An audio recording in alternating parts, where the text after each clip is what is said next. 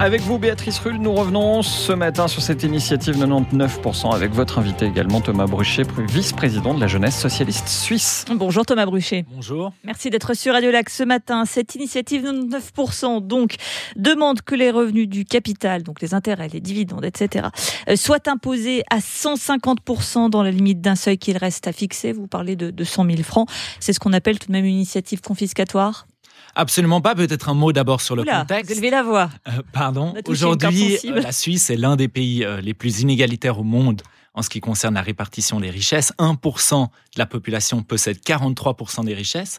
De l'autre côté, l'immense majorité de la population qui, jour après jour, fait tourner ce pays, croule sous le poids des primes d'assurance maladie qui ne cessent d'augmenter, de loyers exorbitants. Et aujourd'hui, surtout en, ça, c'est la faute des riches? Aujourd'hui, surtout en Suisse, on a on a un des pays qui est les plus riches au monde et pourtant on a 735 000 personnes qui vivent dans la pauvreté. Donc il y a une urgente nécessité Juste une chose, de redistribuer les richesses et c'est pour ça que nous avons lancé cette redistribution. Il y a quand même 10% des contribuables les plus riches qui paient 80% de l'impôt fédéral direct ça m'a pas l'air d'une être une iniquité si flagrante que ça. En réalité, ce n'est qu'un reflet des inégalités. C'est-à-dire que vous avez une société Sonnant très et inégalitaire. le reflet quand même. Non, vous avez simplement une société très inégalitaire. C'est-à-dire que vous avez 1% de la population qui possède 43% des richesses. Donc ce 1%, forcément, puisqu'il concentre énormément de richesses, il va aussi logiquement payer beaucoup d'impôts. Par exemple, ici à Genève, vous avez 37% de la population qui n'a pas de fortune du tout. Zéro qui arrive rien à mettre de côté. C'est bien logique que ces personnes-là ne puissent pas payer d'impôts sur rien, puisqu'elles n'ont rien. Donc, ces, ces, ces chiffres sur l'imposition semblent impressionnants, mais en réalité, ils ne font que refléter l'inégalité de richesse. Si les richesses étaient mieux distribuées, alors l'imposition serait aussi mieux distribuée. Alors, on l'a dit que c'était euh, une taxation du capital, et dans le capital, il y a l'immobilier. Euh, certains ont acheté un bien. On sait euh, la tendance du marché qui fait un bien acheté il y a 10 ans n'a évidemment plus la même valeur aujourd'hui. Certains sont endettés, vont peut-être revendre ce bien qui aura une plus-value. Et là, ils seront taxés.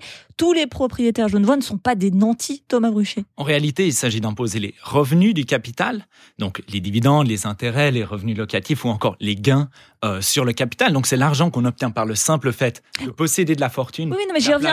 Là, là c'est le marché, le marché qui est comme ça. ça, tirer des rendements. Aujourd'hui, ce type de revenus sont fiscalement privilégiés, c'est-à-dire que si vous possédez c'est un privilège d'être propriétaire. Vous, achetez une action. C'est un privilège d'être propriétaire. Si aujourd'hui vous achetez une action, vous la vendez. Je vous parle vous en tirez un revenu. Thomas, vous n'êtes pas imposé Thomas Bruchet, je ne vous parle pas d'action. Je vous parle des biens immobiliers. Sur les biens immobiliers. Sur les biens immobiliers. J'y viens. J'y viens. Est-ce que c'est un privilège d'être propriétaire à Genève? Répondez-moi. J'y viens. J'y viens.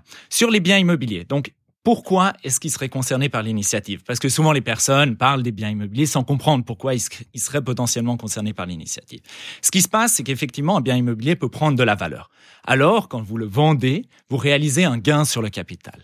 Et ce gain sur le capital, effectivement, si vous avez détenu cet immeuble pendant très longtemps ou cet appartement pendant très longtemps, il pourrait dépasser le montant seuil proposé qui est de 100 000 francs Et c'est pour ça que ce que nous proposons dans la loi d'application, ce serait de tenir compte de la durée durant laquelle le bien en question a été détenu. Par exemple, si vous avez détenu une maison pendant 50 ans, de prendre en compte ces 50 années et d'adapter le montant exonéré en fonction de ceci, ce qui permettrait d'éviter de toucher justement des petits épargnants. Donc nous avons dit, et c'était notre intention dès le début, que l'objectif n'était pas de toucher les petits épargnants, que l'objectif était de viser le 1% le plus riche. Et c'est d'ailleurs pour ça que nous avons choisi ce montant exonéré de 100 000 francs par année, parce que pour avoir 100 000 francs de revenus du capital par année, il faut investir une fortune de 3 millions au moins.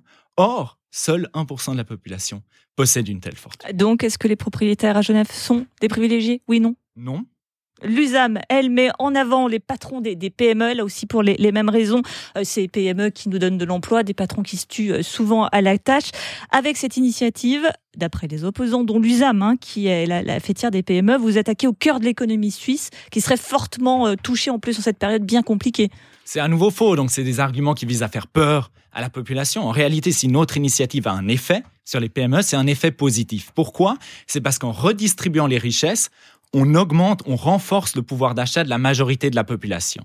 Ce qu'il faut savoir, c'est que si on prend les 25% les plus pauvres de la population, pour chaque franc supplémentaire dont ils disposent dans leur porte-monnaie, 88 centimes partent dans la consommation, donc dans l'achat aussi de biens et de services qui sont proposés pour les, par les PME. mais quand si on, prend les quand plus on a une riches, PME, on, on donne si de l'emploi à d'autres. Là, en l'occurrence, alors ça peut arriver, on peut hériter, ça, ça peut peut-être paraître surprenant, mais on peut hériter de- du- de- d'une PME de, de son père ou de sa mère sans être forcément euh, à la tête de Bayer ou, ou d'une grande pharma et devoir payer ensuite, s'acquitter, selon votre initiative, d'une forte imposition, alors finalement, ce sera simplement reprendre une entreprise familiale qui emploie des personnes. Donc, sur la vente d'entreprise, la même chose vaut que pour les immeubles. C'est vraiment cette question de prendre en compte la durée du- durant laquelle l'entreprise, le bien immobilier, ou que soit que ce soit d'autres, a été détenu. Donc là, on peut vraiment veiller à ne toucher que les plus grandes entreprises, les plus grandes transmissions. Et il est normal que pour ces transmissions-là, il y ait un impôt qui soit payé, puisqu'aujourd'hui, il n'y a rien du tout qui est payé. Pour revenir au, au- au PME, je l'ai dit, donc, s'il y a un effet sur les PME, il est positif. Et d'ailleurs, en réalité, ce ne sont pas les PME qui sont concernés potentiellement, mais ce seraient les propriétaires des PME. Et si on se penche sur qui sont ces PME, aujourd'hui, on voit que 56% des PME ne payent pas d'impôt sur le bénéfice, c'est-à-dire qu'elles ne sont pas en mesure de procéder à des versements de revenus du capital. 34% des PME payent moins de 10 000 francs d'impôt sur le bénéfice. Avec moins de 10 000 francs d'impôt sur le bénéfice, c'est impossible de verser plus de 100 000 francs de revenus du capital à vos propriétaires. Donc vous voyez que n- n- 90%, 90% des PME n'effleurent même pas, ou des propriétaires du PME, puisqu'il s'agit des propriétaires de PME, n'effleurent même pas le champ d'application de l'initiative. Et ce sera le mot de la fin. Merci Thomas Bruchet, vice-président de la jeunesse socialiste suisse, d'avoir été sur Radio Lac ce matin. Merci à vous pour l'invitation.